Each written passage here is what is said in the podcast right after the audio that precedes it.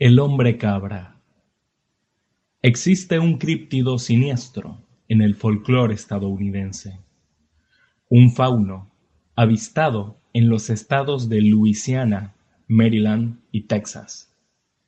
Las leyendas urbanas aseguran que se trata de un ser agresivo, llegando al punto de devorar mascotas, atacando a viajeros y en algunos casos asesinando a personas en sus propios hogares. Algunos testigos aseguran haberlo visto en estados como California o Florida, hasta las regiones que rodean los Grandes Lagos y la provincia de Ontario en Canadá.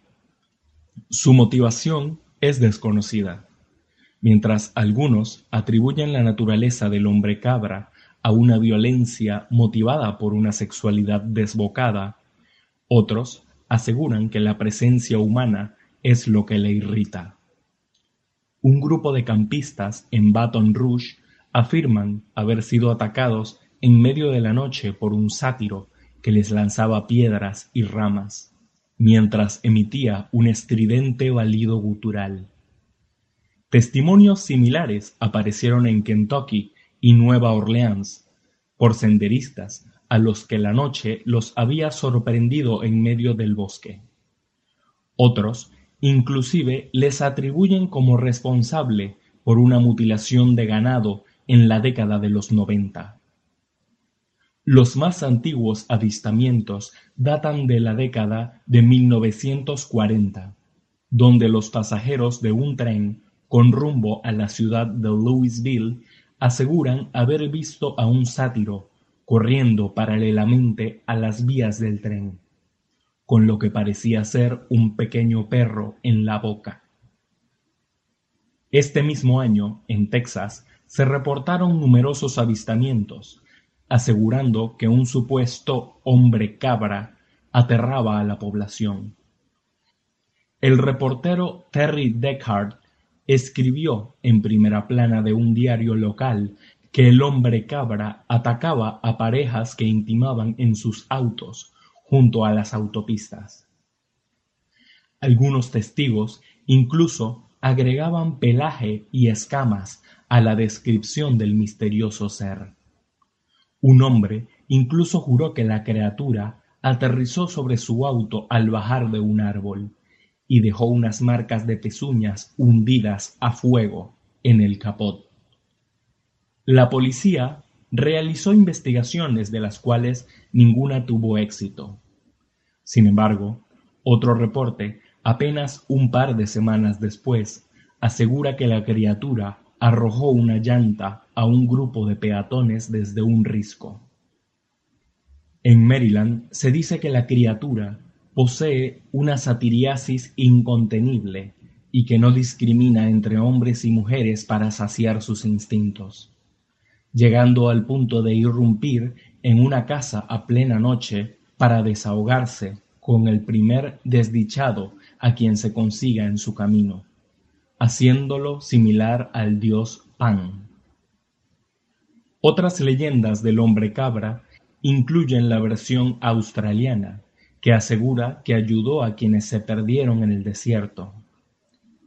La versión escocesa de la leyenda, en cambio, lo sitúa en el lago Ness y atribuyen su presencia al mago negro Aleister Crowley, quien le liberó con un conjuro de magia negra realizado en Boleskine House, por lo que los lugareños lo han denominado el demonio cabra de Boleskine. Tal es el caso de Andy, un chico que en la plataforma Reddit asegura haber vivido lo siguiente. Había huido de casa tras una pelea con mis padres. Presa de la rabia del momento, metí todo en una mochila y me fui. Sería una buena ocasión para ir a acampar junto al río, pensé. Me daba igual si se preocupaban.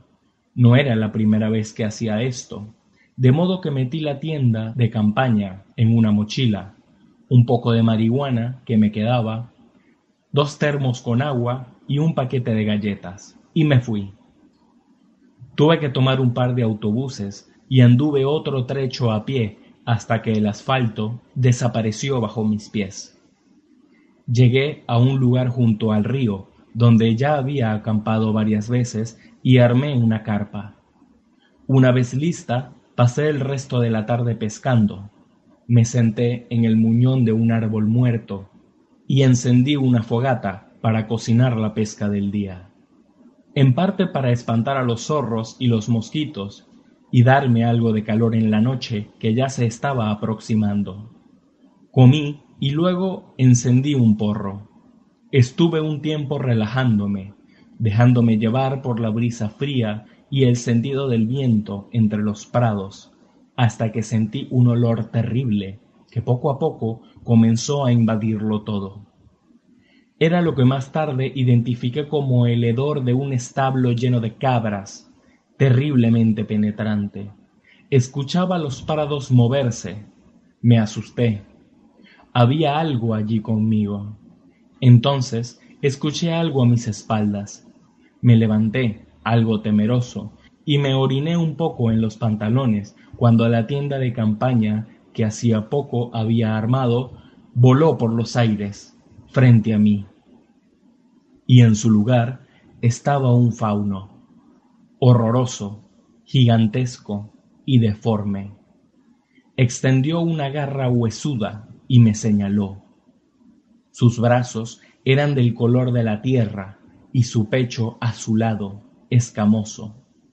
La criatura comenzó a hablarme de visiones del futuro difíciles de soportar.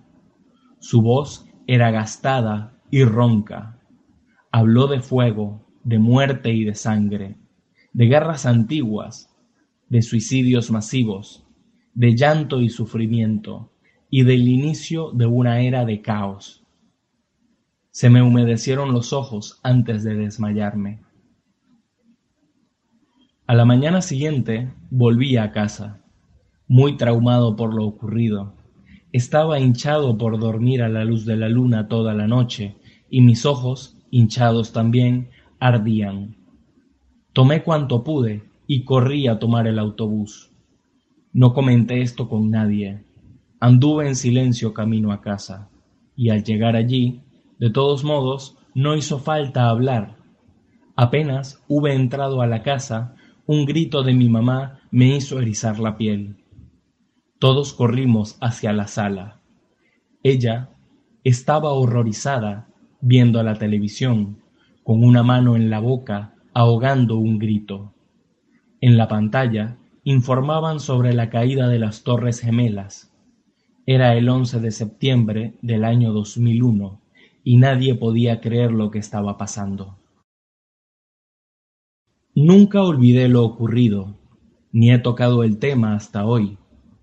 Tal vez el hombre cabra es una especie de ser de otro plano, no del todo maligno, pues, de alguna manera, me advirtió del desastre venidero. Lo que sí puedo asegurar es que es tan real como tú y yo. Y con un poco de suerte, o falta de ella, tal vez te lo encuentres. Lo que sí es seguro es que tu vida no volverá a ser la misma. Fin.